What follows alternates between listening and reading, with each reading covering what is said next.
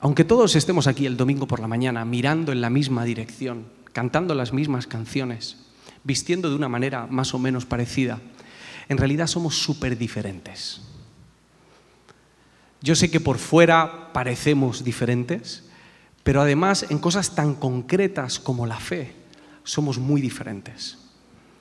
Estamos en el mismo sitio físicamente, pero no estamos en el mismo sitio en nuestro camino de fe.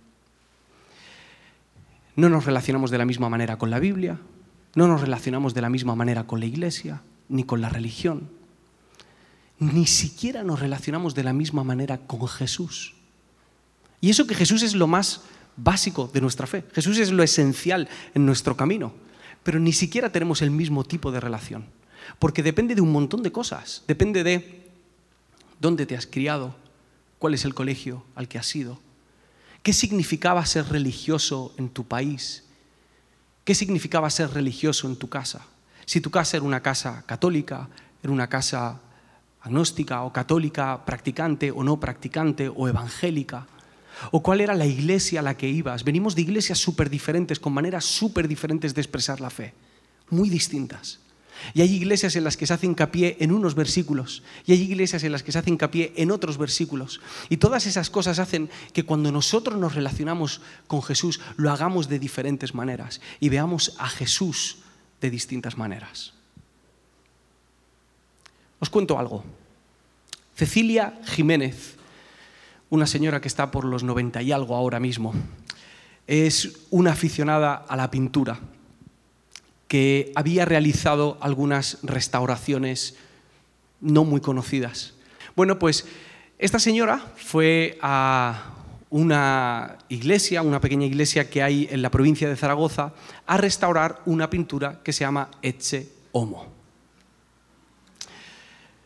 La pintura no estaba en buen estado y eso se junta con que la señora no tenía los conocimientos necesarios para arreglar esta pintura. La señora se puso a arreglar la pintura, pintó la túnica, eh, luego empezó a pintar el rostro, se empezó a liar con el rostro, con la corona de espinas, se le fue un poquito, perdió el control y el Eche Homo acabó así. Así. Así, ¿vale? eh, esta pintura, que era insignificante, o sea, no tenía mucho valor económico, artístico, no es una gran obra, es más, estaba inspirada en otra obra anteriormente, se hizo conocida en todo el mundo. La señora dicen que pilló una depresión y todo, la pobre. Se hizo conocida en todo el mundo, salía en los late nights de Estados Unidos, se hablaba en los programas, eh, salía en todos los periódicos, le cambiaron el nombre de Etze Homo a Etze Mono. O sea, imaginaos hasta qué punto llegó. Hay gente que ha hablado muy bien, además de esta obra. El director de cine Alex de la Iglesia llegó a decir algo así como que era una representación perfecta de lo que es el arte y la cultura hoy en día. Em, y también se ha llegado a decir que ha pasado de ser una obra insignificante a ser un icono de la cultura pop. Qué risas para nosotros, pero pobre Cecilia, ¿verdad? Pobre Cecilia. La pregunta que quería haceros es, ¿a qué Jesús estamos viendo nosotros? ¿Cuál es el que estamos viendo? ¿Cuál es el que imaginamos? ¿Cuál es el que nos está acompañando en la vida? ¿Cuáles son las ideas que nosotros tenemos acerca de Jesús? ¿Vemos realmente su rostro o estamos viendo una imagen borrosa y sin definir de su persona? ¿Y si resulta que nosotros decimos conocerle, pero lo que estamos viendo de Jesús es una imagen muy borrosa? ¿Y si nosotros que decimos conocerle estamos presentando al mundo una imagen de Jesús que se acerca más a un icono de la cultura pop que a Jesús realmente? ¿Y si vemos a Jesús borroso? Bueno, pues si vemos a Jesús borroso, no pasa nada. Siempre y cuando sepamos que lo estamos viendo borroso. Siempre y cuando sepamos que no lo sabemos todo. Siempre y cuando sepamos que lo que estamos viendo es a Jesús borroso y no nos sintamos tan seguros y arrogantes de estar viendo a un Jesús definido, cuando en realidad no llegamos a entender ni por asomo todo lo que significa, todo lo que es, todo lo que ha hecho y todo lo que hará Jesús. Este es el motivo por el que Marcos escribe el Evangelio de Marcos que estamos leyendo. Porque siempre, siempre han habido distintas opiniones de Jesús. Siempre han habido Jesuses borrosos. Siempre ha habido gente que ha interpretado a Jesús como no era.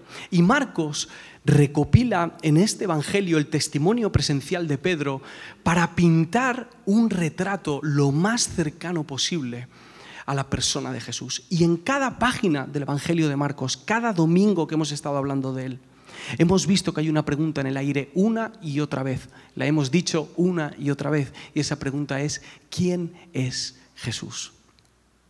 Y Marcos va destilando esta idea, porque hay gente a lo largo del Evangelio que dice, bueno, Jesús es un salvador, Jesús es un milagrero, Jesús es una persona muy sabia, un gran contador de historias. Marcos va dejando de manera sutil esa pregunta en el aire hasta que llegamos al capítulo de hoy. El capítulo de hoy es el momento en el que Marcos deja de ser sutil y pone delante de nosotros la verdad. ¿Quién es Jesús? De verdad. ¿Qué opinan sus discípulos de él? ¿Y quién es para nosotros? Marcos 8, versículo 22. Vamos a coger un poquito de carrerilla y antes de ir a la conversación, que es el centro de, la lectura de hoy, vamos a ir al versículo 22. Dice, cuando llegaron a Bethsaida, le presentaron a Jesús un ciego y le pidieron que lo tocase. Jesús tomó de la mano al ciego y lo condujo fuera de la aldea.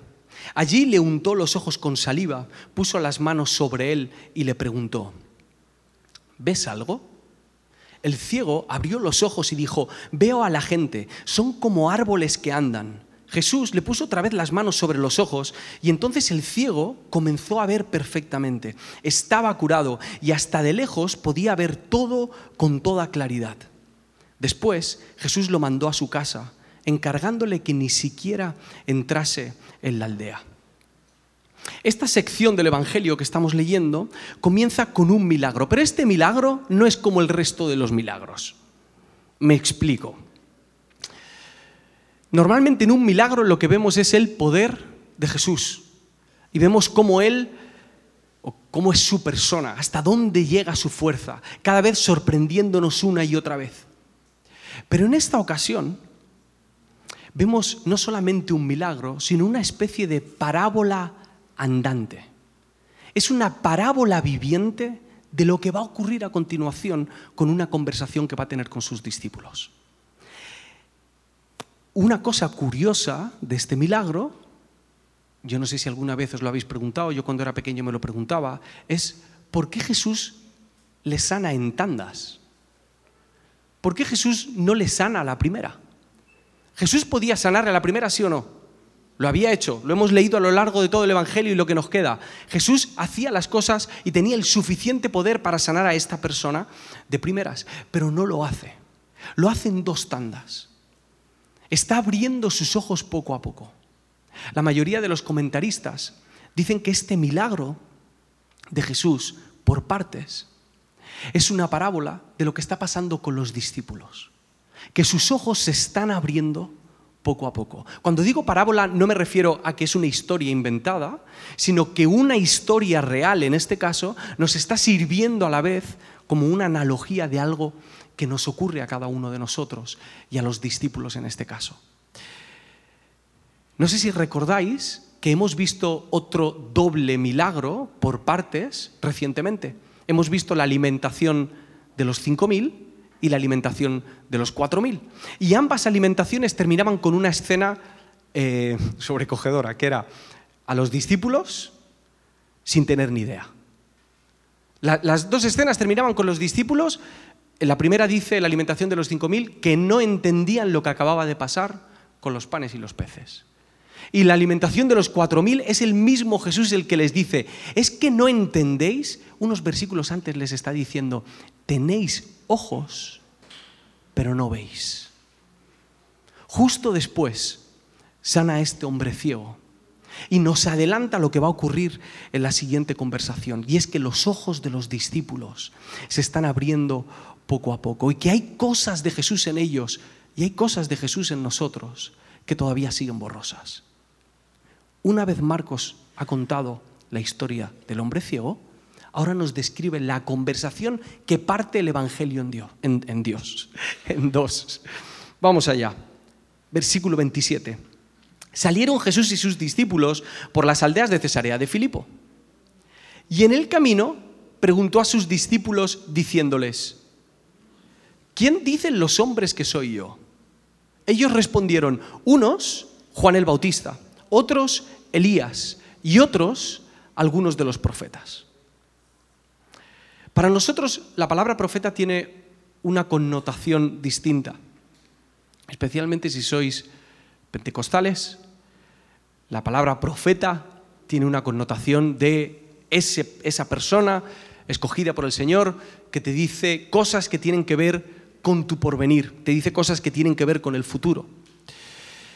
Pero bíblicamente ese no es el único papel que tienen los profetas. Los profetas eran esas personas que hablaban de parte de Dios, traían esperanza, traían consuelo, traían auxilio, pero también traían discursos y performance súper incómodas. Lo que hacían con su discurso era eh, incomodar al status quo, era rebelarse en contra de la autoridad establecida en aquel momento y decirle, lo estás haciendo mal. Te estás desocupando de aquellos de los que te tienes que ocupar. Estás adorando a aquellos a quienes no tienes que adorar. Estás entregando tu vida y tu moral en aquellos caminos en los que no tienes que hacerlo. Y la gente pensaba que Jesús era uno de estos profetas. Jesús le pregunta a los discípulos, ¿qué opina la gente de mí? Y la gente le dice, ¿creen que eres Juan el Bautista? Juan el Bautista era un profeta. Juan el Bautista bautizó a Jesús. Juan el Bautista denunció lo que estaba haciendo Herodes con su esposa y a Juan el Bautista le cortaron la cabeza por hacer esto. Otros dicen que eres Elías. Elías también denunció lo que estaban haciendo eh, Acab y Jezabel y también fue perseguido por esto mismo. Y ellos lo que creían es que Jesús era un profeta más algo que hacían todos estos profetas es que a la vez que denunciaban lo que estaba ocurriendo, anunciaban el que tenía que venir. Denunciaban y anunciaban. Tenía que venir un rey que por fin iba a traer el reino de Dios. Y ellos creían que Jesús era uno más. Lo que no sabían era que Jesús era ese rey que llevaban anunciando mucho tiempo. La conversación sigue. Y en este momento Jesús pone el balón en el tejado de los discípulos y les pregunta. Entonces Él les dijo, ¿y vosotros quién decís que soy? Respondiendo Pedro le dijo, tú eres el Cristo. Pero Él les mandó que no dijesen esto de Él a ninguno. Tú eres el Cristo tú eres el Cristo. Es el momento en el que oficialmente se abren los ojos de los discípulos y entienden quién es Jesús. Es el momento en el que todas las piezas encajan, todos los hilos están conectados y ven que no solamente es alguien que hacía milagros, no solamente es alguien que hablaba con sabiduría, no solamente es alguien que contaba las mejores historias jamás contadas, no solamente es alguien que tenía compasión por los demás y multiplicaba la comida y se ocupaba de aquellos que los demás menospreciaban, no solamente es eso, es el Mesías. Es el escogido, es el ungido, es aquel que llevamos esperando todo este tiempo. Mateo 16 lo cuenta y añade algunas palabras más en esta escena. Dice, tú eres el Cristo, el Hijo del Dios viviente. Entonces le respondió Jesús, bienaventurado eres Simón, hijo de Jonás, refiriéndose a Pedro, porque no te lo reveló carne ni sangre, sino mi Padre que está en el cielo lo que estamos viendo es un milagro. Lo que estamos viendo está a la altura de que un ciego pueda ver. Y es que una persona entienda que necesita ser rescatada y que Jesús es su Salvador. eh, nosotros leemos esto con ventaja, con mucha ventaja.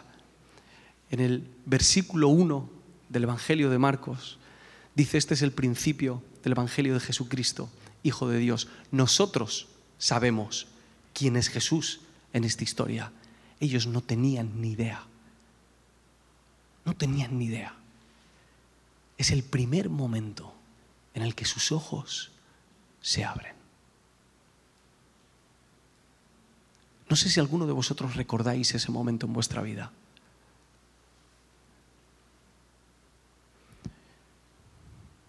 No, tenía pensado contar esto. Muy brevemente, me he criado en una iglesia cristiana, con una familia cristiana. He estado rodeado del mensaje de Jesús toda mi vida. Yo sabía que era pecador, yo sabía que Jesús venía a salvarme.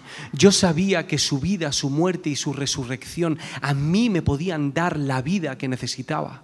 No solo la vida eterna, sino la vida hoy. Pero no lo entendía. Lo sabía, pero no lo entendía. Y hubo un día, no me preguntéis por qué, yo a veces a, toro pasado hago mis cálculos y creo por qué, a eso, pues intuyo, especulo, creo que fue por esto, creo que fue por lo otro. Pero hubo un día en el que alguien en una reunión presentó el Evangelio y ese día tuvo sentido para mí. Lo había oído toda mi vida, toda mi vida. Y tuvo que ser con 18 años el momento en el que al escucharlo vi los ceros y unos como Neo y empecé a entender quién era yo y quién era Jesús. ¿Qué pasaría si Jesús estuviese hoy aquí y cogiese el micro y preguntase, ¿quién dice la gente que soy? ¿Quién dice la gente que soy?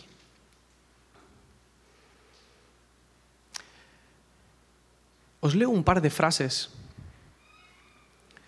de personajes conocidos que me parecen muy interesantes. Una de estas frases es de Gandhi. Dijo, el mensaje de Jesús, tal como yo lo entiendo, está contenido en el sermón de la montaña. El espíritu de ese sermón ejerce sobre mí casi la misma fascinación que la Bhagavad Gita, que es su libro sagrado. Este sermón es el origen de mi afecto por Jesús. Jorge Luis Borges, escritor, los argentinos sabréis quién es. Agnóstico, dijo esto, no lo veo y seguiré buscándolo hasta el último día de mis pasos por la tierra. ¿Qué dice la gente hoy en día? Esta semana justo se ha estrenado en, en el canal Place, no sé si los seguís en, YouTube, se ha estrenado una conversación, unas tertulias que tienen de un programa que se llama Gen Place y, hablan sobre temas de actualidad y llevan a filósofos, llevan a escritores, a influencers, artistas, eh, políticos, deportistas, llevan a distintas personas para debatir sobre temas de actualidad. Y justo esta semana el tema era sobre el cristianismo y la fe. El, título era ¿Está de moda el cristianismo? Y una de las cosas más interesantes que escuché durante la conversación era una frase de Elizabeth Duval, una filósofa y escritora trans, que dice esto. Yo le espero, pero no me responde. Me gustaría tener fe, pero no lo he conseguido. Le preguntaba por WhatsApp esta semana a los encargados de jóvenes, ¿qué dicen la gente en la universidad, en la calle? ¿Qué dicen vuestros amigos sobre Jesús? Y me decían esto, dicen que es un revolucionario, el primer comunista, filósofo, sabio, charlatán, un hombre con buenas intenciones, un sabio que no sabía diferenciar a los buenos de los malos, tan sabio no era, alguien que vino a poner orden pero no le hicieron caso, un ilusionista, un mago, una buena persona, un curandero o un mito. Esas son algunas de las cosas que dice nuestra cultura. Y no voy a discutir sobre si esto está bien o está mal, porque no tiene ningún sentido. Nosotros estamos aquí y ellos están allí. La conversación no iría muy lejos. Pero sí me gustaría dejaros un reto. Y es que Jesús nos invita a escuchar a nuestra cultura. Constantemente. Esto vuelve a aparecer en el libro de los Hechos, en el que se nos invita a abrir los oídos, a abrir nuestros ojos y a escuchar qué dice la gente acerca de Jesús, a mirar con respeto, a mirar con compasión, a escuchar cuál es esa opinión, saber en qué punto están y cómo podemos responder a esto. Siempre con un cuidado, y es el de no permitir que la cultura defina mi opinión acerca de Jesús. Porque al final soy yo el que tiene que responder delante de Jesús, porque en algún momento a mí me va a preguntar Jesús, ¿y quién dices tú que soy yo? ¿Quién dices tú que soy yo? ¿Quién va a definir nuestra imagen acerca de Jesús? Yo os propongo algo muy obvio, y es que sean los evangelios las palabras que definan lo que nosotros opinamos sobre Jesús, porque me parece lo más justo. Me parece lo más justo que la persona que defina lo que nosotros creemos sobre Jesús sean aquellas personas que pasaron más tiempo con Jesús y le conocieron de cerca. ¿No es lo más justo? Hay personas que creen que los evangelios no tienen valor histórico por el hecho de que están en la Biblia. Entienden que la Biblia es un libro que se ha diseñado o que ha diseñado la Iglesia Católica en este caso para convencernos a todos los demás de que seamos parte de su religión. Pero no es así. Cuando se escribe Mateo, Marcos, Lucas y Juan, ellos no están pensando en la Biblia. Ellos no están pensando qué bien que el editor me ha llamado y me ha dicho que escriba un evangelio para esta Biblia. Ellos no están pensando en eso. Ellos están pensando en cómo contar la historia de la persona más maravillosa que han conocido en su vida, cómo puedo contar estos milagros, cómo puedo transmitirle a la gente por escrito lo que yo viví en persona cuando estuve con Jesús. Y el valor histórico que tienen los cuatro evangelios no es porque la religión diga que tiene un valor histórico, es porque los expertos y los eruditos a la hora de tasar, por decirlo así, los libros históricos, concuerdan en que los cuatro evangelios pasan los filtros que tienen que pasar los libros históricos para ser tomados en serio. Uno de los criterios que pasan los cuatro evangelios es el de la certificación múltiple. Quiere decir que es muy probable que pasase lo que pasó si hay cuatro personas que están contando la misma historia sin tener contacto entre ellos, escribiendo en diferentes momentos. Aparte, la historia de Jesús no solamente está contada aquí. Hay historiadores como Flavio Josefo o como Tácito que mencionan a Jesús, mencionan a ese al que llamaban el Cristo, mencionan la crucifixión de Jesús en manos de Poncio Pilato. Hay otros criterios, hay uno muy curioso que es el criterio de la vergüenza. Y es que nadie en su sano juicio te querría vender a un Mesías y una religión de un hombre que aparentemente a nuestros ojos es un perdedor. De un hombre que cuando llega a la cruz y está muriendo y está fracasando aparentemente en su proyecto de vida, llega a decir algo así como, Dios mío, Dios mío, ¿por qué me has abandonado? ¿Quién querría contarte una historia así? ¿Por qué los discípulos querrían quedar mal en su propia historia si ellos son los fundadores de nuestra religión, por decirlo así? ¿Por qué quedarían como traidores? ¿Por qué quedarían como orgullosos? ¿Por qué quedarían como cobardes? ¿Por qué quedarían como bocazas? Y eso nos lleva al siguiente versículo. Versículo 31. Y comenzó a enseñarles que le era necesario al Hijo del Hombre padecer mucho y ser desechado por los ancianos, por los principales sacerdotes y por los escribas, y ser muerto y resucitar después de tres días. Versículo 32 dice, esto les decía claramente. Entonces, Pedro, que por cierto es el que le está contando la historia a Marcos para que Marcos la escriba, le tomó aparte a Jesús comenzó a reconvenirle, a discutirle.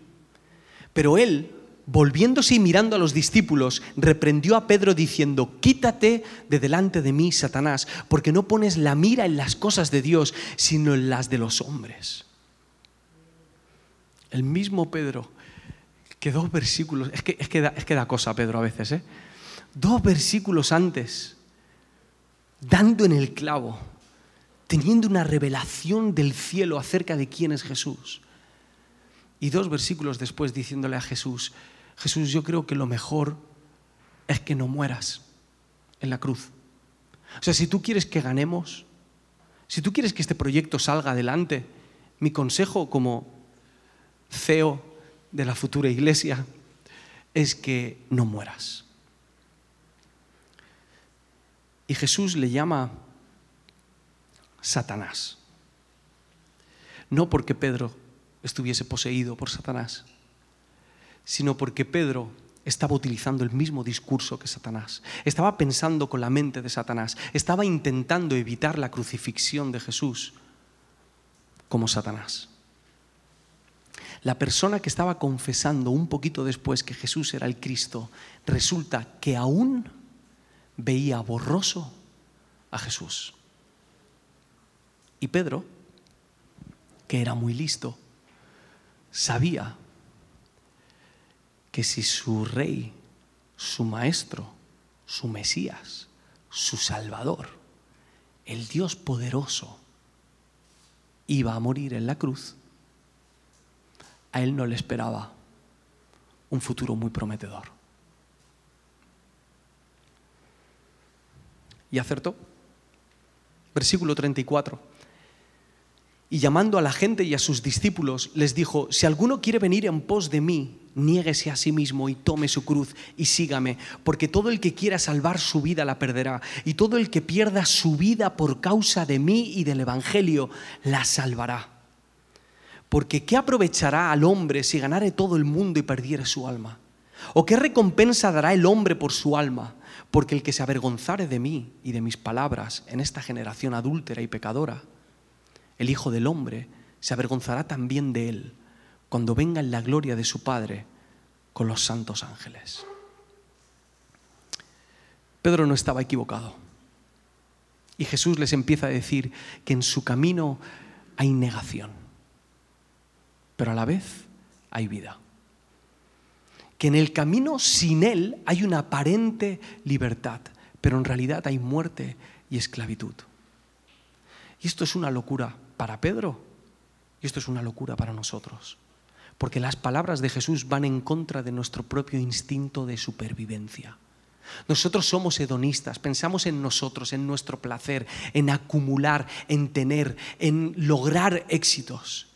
Y lo que Jesús está diciendo es, niégate a ti mismo, niégate a ti mismo y encontrarás la vida.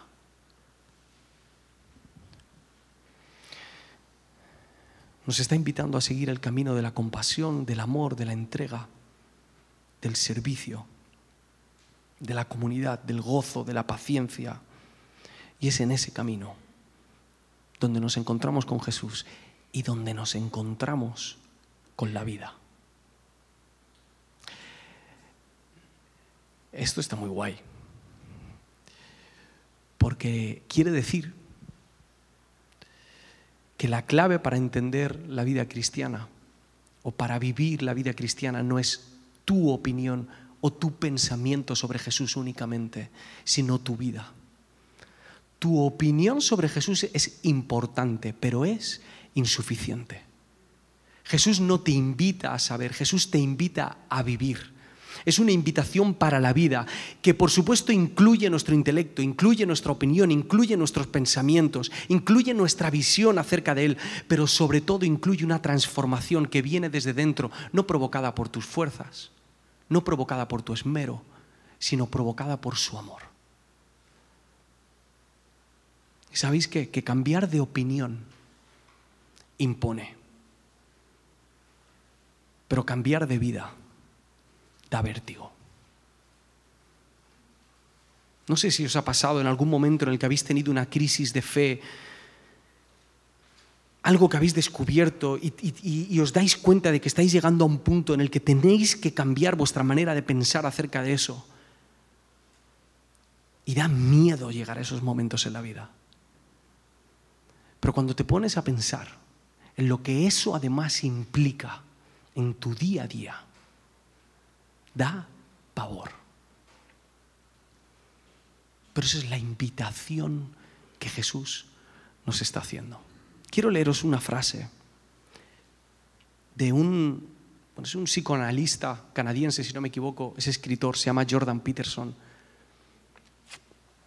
Es alguien conocido, muy polémico, puedes estar de acuerdo con algunas de sus cosas, en otras no. Y hace poquito en una entrevista, hablando acerca de Jesús, llorando, decía esto. Aún no sé qué hacer al respecto.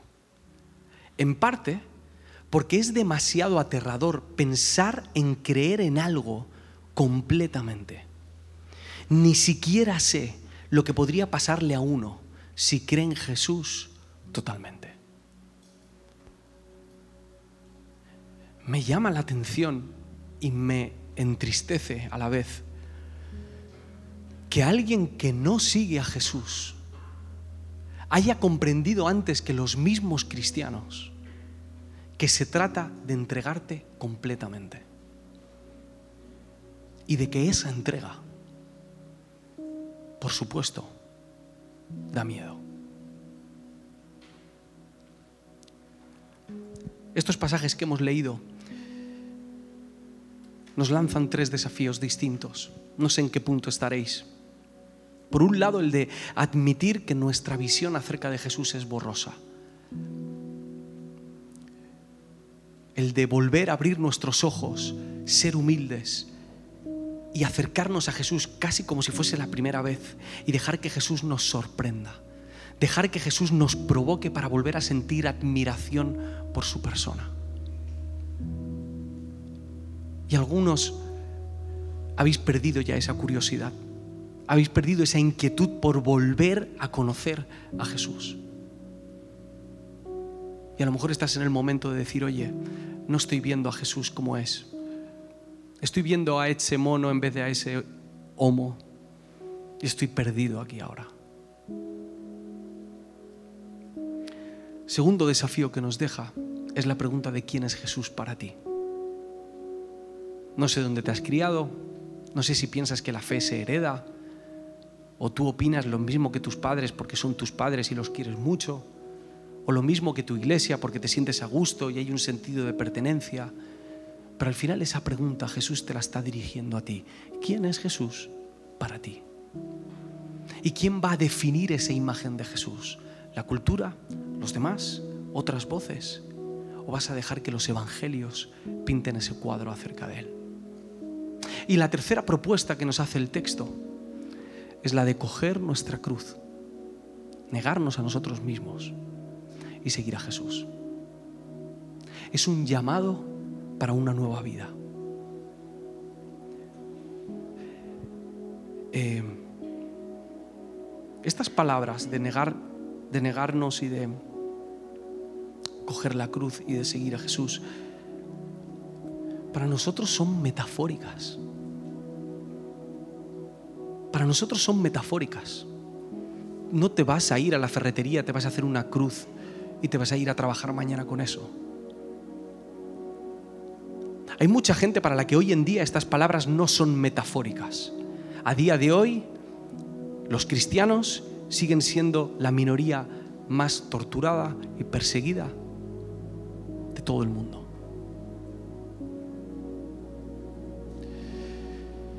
Pero para Jesús fue literal. Coger su cruz hasta las últimas consecuencias, negarse a sí mismo por amor a ti, para que tú pudieses ver en algún momento cuánto te ama Dios, que prefirió entregarse a sí mismo que verte a ti morir en esa cruz. Coge la cruz y niégate. Vamos a verlo de otro modo. Podríamos preguntar, ¿Qué área de tu vida tienes que rendir o tienes que negar? Pero le vamos a dar la vuelta. ¿Qué área de tu vida quieres ver resucitar? Porque este pasaje dice que el que pierde su vida, la gana. ¿Qué es eso en tu vida que quieres ver resucitar? ¿Qué es eso de tu caminar, de tus pensamientos, de tus acciones, de tus recuerdos que quieres vivificar otra vez? Y tienes que rendir y negar delante de Jesús.